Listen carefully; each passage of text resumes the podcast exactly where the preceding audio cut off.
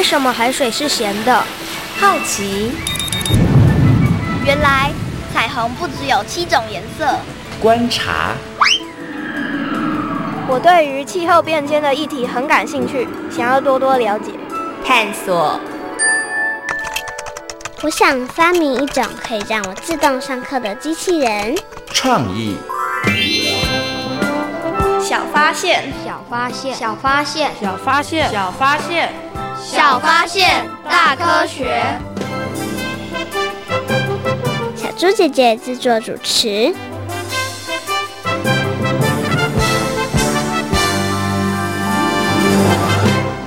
真是没想到问题这么严重。所以才会有这么多人去进滩，多一个人多一份力量，真的有用吗？海边的垃圾真的很多哎，捡得完吗？这应该可以吧？不是有句话说团结力量大吗？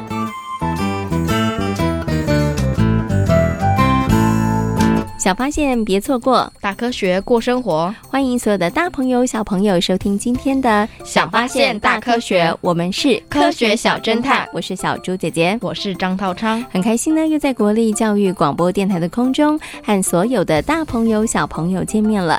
台湾呢，因为四面环海，拥有非常丰富的海洋资源，所以呢，大朋友跟小朋友呢，一定要把握这个机会，好好来认识它，同时呢，也要懂得好好的保护它跟善用。它哦，好，那刚刚呢，在我们的科学生活大头条里头，诶，听到两个小朋友在讨论这个净滩活动哦，所以呢，在今天节目当中呢，我们要跟大家来讨论的主题就是净滩。想先请问一下这个涛昌哦，你曾经到过海边去，对不对？对。那在海边，你有没有看到很多很多的东西呢？也包括了垃圾。有，哎，你看到了哪一些这个海洋的污染的垃圾呢？像是宝特瓶啊，塑胶、塑胶的制品一大堆，渔网也有，嗯、渔网也有，还有一些缆绳，对不对？对，像小猪姐姐还曾经看过这个宝丽龙，哦，还有那种广告宣传的单子，其实真的非常非常的多，在海边的垃圾真的蛮多的。那涛昌，你觉得啊，现在呢，海洋污染的这个问题严重吗？垃圾污染的问题严重吗？很严重，很严。严重哦，那为什么会这么严重呢？因为大家都没有在意海洋，就是把东西随手就丢。所以你觉得大家是故意到海边，然后把垃圾丢在海边的吗？不是，是在海边使用这些东西，然后垃圾懒得带回去。哦，对，没错。像海边，有的人可能大家去玩啊、野餐啊，或是烤肉啊，然后呢，其实离开的时候没有把它清除干净，或者是说，哎，你可能随手带了一个呃饮料杯，然后喝完之后你就丢在那个海滩边或是沙滩边。那这样子呢，日积月累下来呢，海洋里面的垃圾就会越来越多了。涛昌，你有听过净滩这项活动吗？有。你知道净滩这个活动是什么意思吗？就是把沙滩弄干净。简单来说，就是把沙滩弄干净了，就是把这个沙滩里头的垃圾把它捡干净哦。那请问一下，你有没有参与过净滩活动呢？没有，没有，好可惜哦。虽然你没有参与过净滩活动，但是你听过净滩哦。那你对于净滩这项活动到底了不了解呢？马上呢就进入今天的科学来调查的单元，我们来测验一下好了，看看呢涛昌对于净滩这项活动到底熟不熟悉，认识的够不够深入哦。有问题我调查，追答案一级棒。科学来调查，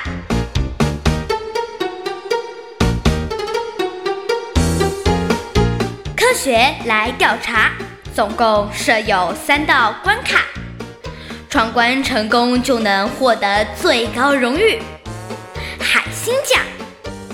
答对两道关卡者是海兔奖的得主。如果只答对一题的话，哦哦，那就请你带回海龟奖，继续好好努力。祝福各位挑战者顺利闯关成功。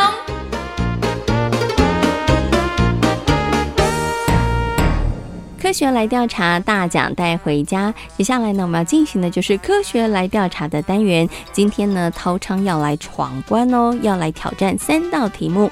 今天呢，三道题目都跟净滩有关。如果呢，涛昌可以顺利的答题成功的话呢，就可以把我们的最高荣誉海星奖带回家。请问一下，涛昌，你有没有信心呢？有。那如果呢，你今天答题都不成功的话，也没有关系，因为呢，你可以从这个答题的过程当中，对于净滩这件事情有更多的认识和了解，好不好？小猪姐姐这样讲，有没有让你放心一点点？有，即使今天呢没有办法得到海星奖也没有关系啦，我们可以透过这个小小的游戏呢，可以对于净滩活动多一些认识和了解。好，请问一下，涛昌准备好了没有呢？好了，好，马上就来进行我们的第一题。台湾海岸线上常见的垃圾是塑胶瓶罐及渔业用具，请问对不对？请回答。对。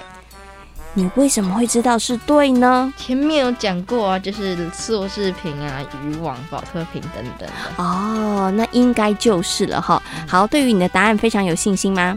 非常有信心。好，马上就来听听看，到底涛昌有没有答对呢？对喽！哎，涛昌很厉害，答对了。根据调查统计呢，全台湾海岸线上最最常见到的垃圾呢，就是塑胶瓶罐。那有九成以上的监测站都会看到塑胶瓶罐哦。那另外一个呢，也数量很多的废弃物就是渔业用具。那这些渔业用具呢，包含了像是渔网啊、绳索啊，或是浮球，或是发泡材质，其实都会看得到。像小猪姐姐去海边的时候，真的就会看到这些渔网或者是浮球，真的还蛮多的哦。好，那第一题呢，呃，涛昌顺利的闯关成功。那我们接下来进行的是第二题。全台湾海洋废弃物污染最严重的地方在东海岸，请问对不对？请回答。不对。好，为什么不对呢？因为东海岸是沿岸，西海岸是沙岸呢、啊。嗯，所以你觉得沙岸应该比较容易会堆积？丢沿岸比较不容易堆积。丢对于你的答案有信心吗？有有。好，那涛上这么有信心，他到底有没有答对呢？我们来听听看哦。耶我答对了！哎，涛昌答对了，没错。其实啊，在全台湾的这个海洋废弃污染物呢，它其实分布的非常不平均哦。绝大部分的垃圾啊，都集中在百分之十的海岸线上，而这百分之十的海岸线上，其实都在台湾的西海岸，都不在东海岸哦。那百分之十的海岸呢，分别有哪里呢？包含了新北市的瑞芳区，还有彰化县的大城区，还有台南市，以及呢。云林的麦寮乡跟桃园市的观音区哦，那总共呢有十三个监测站，主要分布在这个西南海岸还有北海岸哦，所以我们的东海岸呢算是蛮干净的哈，比较不容易发现这些海洋废弃物哦，或是海洋的污染物。好，那涛昌呢连续答对两题，只剩下最后一题了，最后一题答对呢，涛昌就可以把我们的海星奖带回家了，有没有信心呢？有。好，马上来进行最后一题。请问所有的净摊活动都不需要申请，请问对不对？错。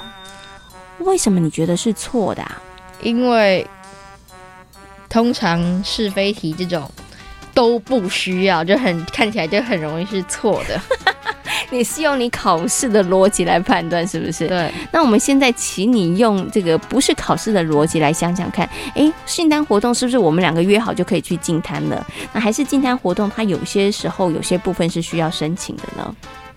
可能比较大规模的需要申请。你为什么觉得大规模的需要申请呢？因为那会影响到附近周遭的人，还有海洋的生物，有可能也会被影响到。嗯，还有就是呢，在净滩之后会产生很大量的垃圾，对不对？因为把很大量的垃圾集中了。那如果人很多，垃圾很多的时候该怎么处理呀、啊？哦，要交给垃圾团队。那这个时候可能会需要申请，对不对？对。哎，那所以这个你觉得答案是错的哈？好，那到底呢？涛涛有没有答对呢？耶我答对了。嗯，陶桑答对喽。那近几年呢，因为海洋保育的意识抬头，所以呢，净滩活动呢，真的是越来越热烈了哈。那环保署设计海岸净滩认养系统哦，鼓励民众呢可以申请自己来举办净滩的活动，然后呢，再请当地的县市环保局来协助清理垃圾。其实这个真的还蛮重要的哦，否则呢，净滩之后的垃圾该怎么处理，也是一个大问题哦。那像桃园市政府呢，它就规定哦，必须在三十天前提出申请。如果呢，你的人数规模呢在一百人以上的话呢，哎，其实要早一点申请哦。好，那今天呢，涛昌呢连闯三关都答对了，所以呢也获得了我们的最高荣誉，就是海星奖。科学来调查，大奖带回家，挑战成功。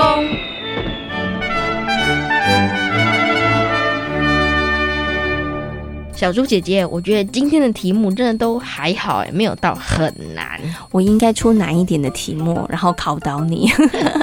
不过呢，也希望呢，透过这些题目，可以让所有的大朋友跟小朋友对于净滩活动可以有更多的认识和了解。因为的确，现在呢，在我们生活当中，有越来越多的人，其实呢，这个海洋的环保意识抬头了，大家都很希望可以为我们的海洋尽一份心力，所以呢，也希望可以发起或者是参与净滩活动。动哦，所以呢，在今天节目当中呢，我们就透过游戏，透过不同的方式，跟大家一起来讨论净滩哦。接下来呢，就进入我们今天科学库档案的单元，为所有的大朋友、小朋友呢，邀请到的是台北市海洋教育中心的海洋教师戴佑安老师，来到节目当中，跟所有的大朋友、小朋友好好来讨论净滩这项活动哦。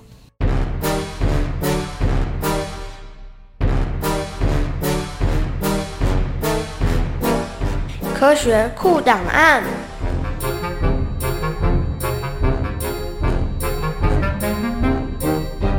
戴佑安，台北市海洋教育中心南极海洋教师，擅长海洋社会及海洋文化。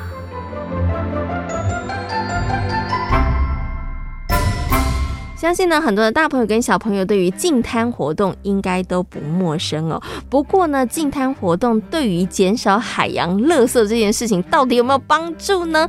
接下来呢，就为大家邀请到台北市海洋教育中心的海洋教师戴佑安老师呢，来到节目当中，就这个话题跟所有的大朋友小朋友来做讨论哦。首先，先跟戴老师问声好，Hello，戴老师你好。小猪姐姐好，各位听众朋友大家好。嗯，今天呢要邀请戴老师跟大家来谈谈净滩的问题哦。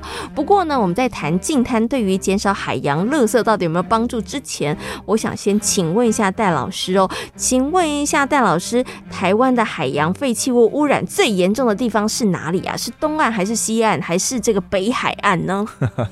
哇，这个问题其实每年都在这个每年都会不太一样了哈。嗯、那厘清这个问题之前，我们要知道，其实海洋废弃物就是海洋垃圾，其实最多是什么？嗯，其实全世界都知道最多是什么？废渔具啊，是哦，其实不是我们一般人制造的，是废渔具，占做垃圾百分之四十七，全世界海洋垃圾百分之四十七，哇，那快到一半了。哦、对，嗯、但是全世界政府都不愿意承认这件事情，为什么？因为渔业是很多国家的经济命脉，所以如果你要减少废渔具，非常困难。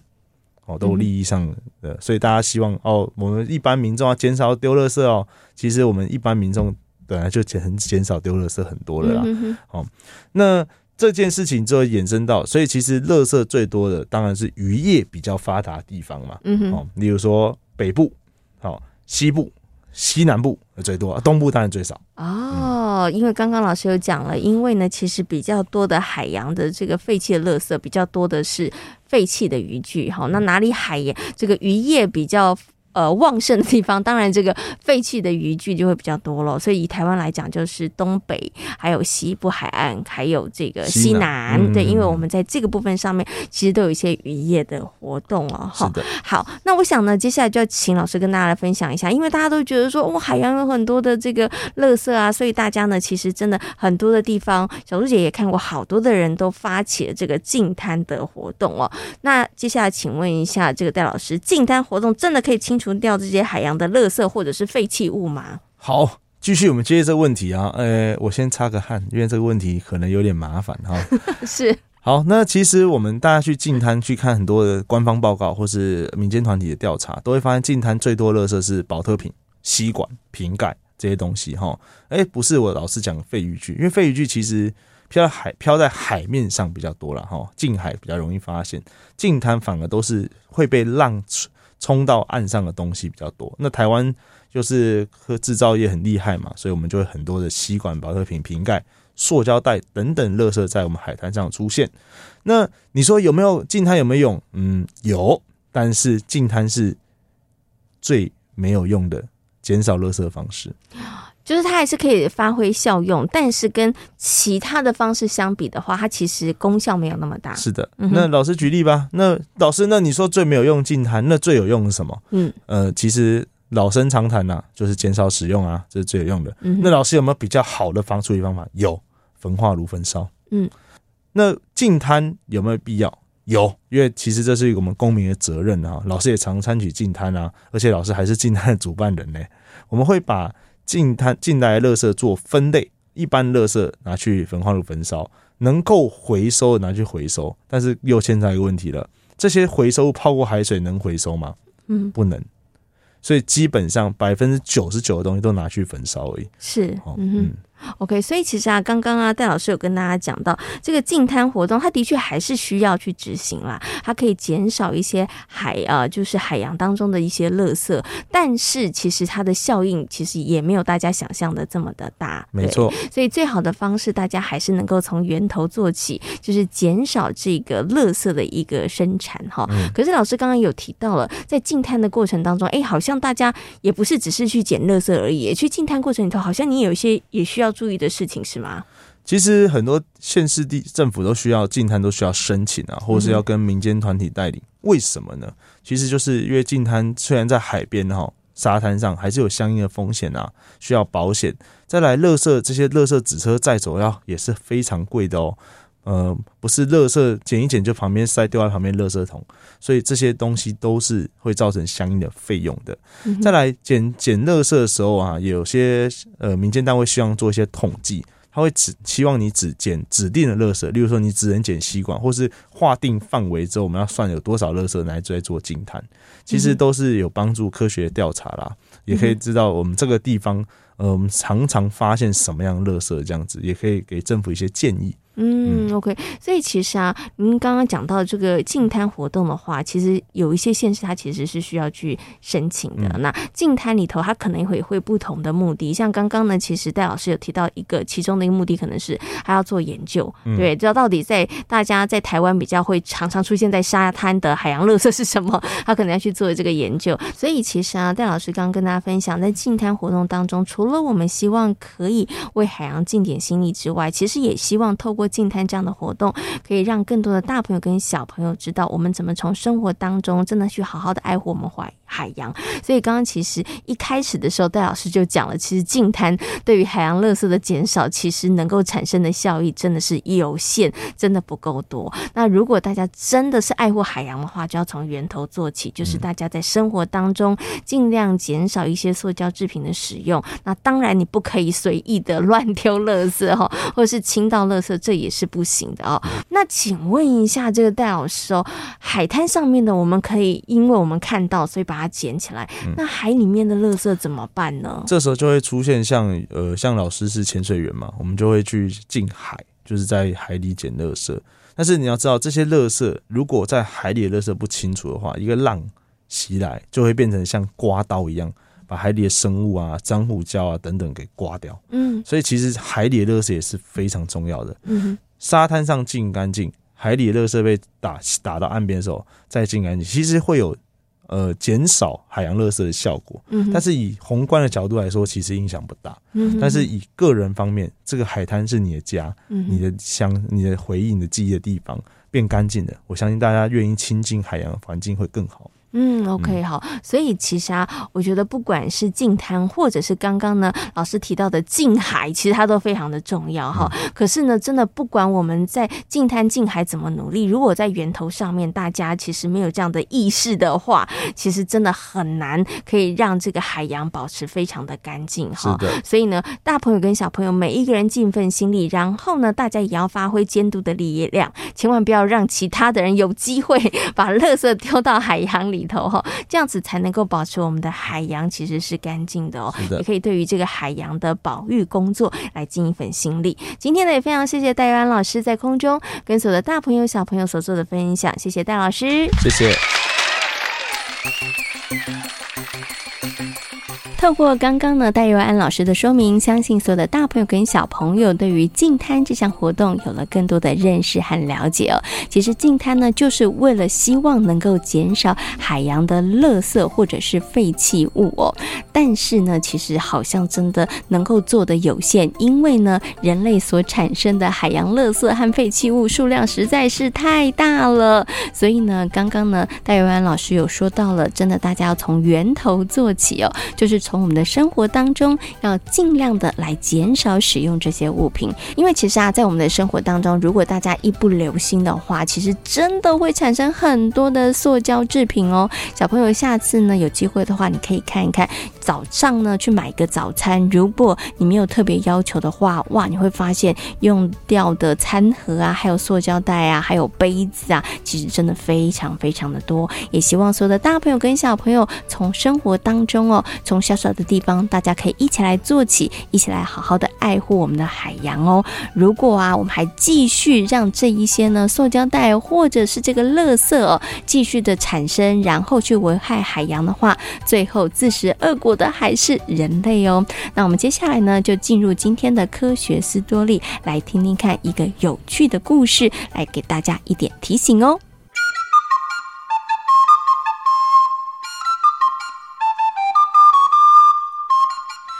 学斯多利，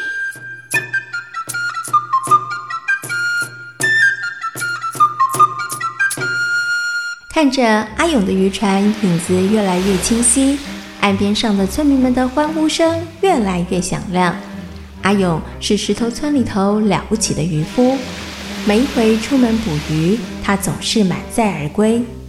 只要渔夫问阿勇是如何捕鱼的，阿勇总是不藏私的跟大家分享，哪里有鱼，该用什么样的技法，他可都是一五一十的说明呢。就是这种乐于分享的精神，所以石头村里头的渔获量大大的提升，连带的也让村民们的荷包满满，增加了不少的收入。哎，你真的打算这么做哦？嗯。听说石头村的渔夫都有捕鱼的好本领，所以去那里捕鱼，应该也能有不错的成绩吧？哦，有你这样想法的渔夫好像还不少哎。呃，那你要不要跟我也一起去啊？好啊，我也想知道如何做才能够渔获满满。因为阿勇的好技术，越来越多人涌入石头村。这也使得石头村的经济得以大大的发展，因为经济情况大幅的改善，所以石头村也展开了许多的建设，不少地方都在大兴土木。我现在可是很期待。对呀，我相信啊，这栋建筑物完成之后，一定啊会让村民的生活更便利的。这是一定的啦！现在哦，大家的经济情况变好了，也就不需要像以前一样辛苦的过日子。哎呦，今天石头村有这么大的变化，你可是大功臣。这可不是我个人的功劳啊，应该是大家的努力才让石头村不一样啊。本来大家以为幸福的日子会这么持续下去，但没想到。才过了几年，石头村却面临了有史以来的大危机。不知道为什么，渔夫们捕到的鱼数量越来越少，甚至这几天连一条鱼都捕不到。捕鱼技术高超的阿勇根本不知道是怎么一回事。不少渔夫越来越焦虑，担心接下来的日子该怎么生活呢？为了解决眼前的难题，村民们选购更厉害的捕鱼网、更精良的设备，但似乎成效都不怎么好。哎呦，怎么都找不到解决的方法啦！阿勇，你得好好想想办法。这这，阿勇内心很希望能够帮忙村民们解决这件麻烦事，可是他也想不出什么好的方法。到底该怎么办呢？有天，当阿勇望着大海一筹莫展的时候，有位老人走向了阿勇。唉，为什么会捕不到鱼呢？只要找到水面下的宝物，自然就能够解决这个问题了。啊？什么？水面下的宝物？那是什么？就在阿勇急着想追问的时候，老人摇摇手离开了。而老人的话就在阿勇的脑海当中挥之不去。啊，说不定哦，在水面下真的有解决捕不到鱼的宝物。隔天，阿勇决定潜入水中去找宝物。阿勇潜入水底之后，努力地想要找到宝物。不过，除了废弃的渔网和垃圾之外，阿勇什么都没有看到。他决定先搬开那一些废弃的渔网和垃圾。不过，想要清除这些可不是一件容易的事。阿勇工作了一整天，才将少部分的垃圾清出海面。第二天、第三天，阿勇持续做着相同的事。他的举动引起了其他渔民们的好奇。阿勇啊，你每天这样游上游下是在干嘛啦？啊！为什么把这些海底的垃圾搬上岸？阿勇把事情的原委告诉了村民，于是有些人决定加入阿勇的行列。从海底搬上岸的废弃物越来越多，不过似乎还没有看到任何跟宝物相关的物品。虽然哦，还没有找到宝物。啊！不过我却发现了一件惊人的事。嗯，你说，阿勇，你发现什么事？海中的鱼群的数量啊，似乎有增加一些哦。对，我好像也有发现。看到海中鱼类的数量增加，大伙儿更加努力的清除海底的堆积废弃物和垃圾。经过了好几个月的努力，垃圾终于清空。但是什么宝物都没有发现。就在大家指责老人骗人的时候，老人突然出现了。哎，老先生，我们根本就没看到什么宝物。你怎么会没有呢？当然没有啊！我们清空了海底的垃圾，也没有看到那什么宝物啊。你们不就是希望宝物能够解决鱼群减少的问题吗？现在鱼群数量增加，不就解决了你们的麻烦？啊，没错没错。海中的鱼群会减少，都是因为你们丢弃了太多的渔网和垃圾，导致海洋环境遭到破坏，鱼类没有好的环境生存。它们也就只好离开了。哦，原来如此啊！所以哦，当海洋环境恢复以往的状态，鱼就又回来了。没错啊。石头村的渔夫们又像以往一样，每天辛苦的出海捕鱼，然后带着满满的渔获而归。现在他们可不敢为了捕鱼再乱丢废弃物了。因为垃圾可是会把鱼群赶跑呢。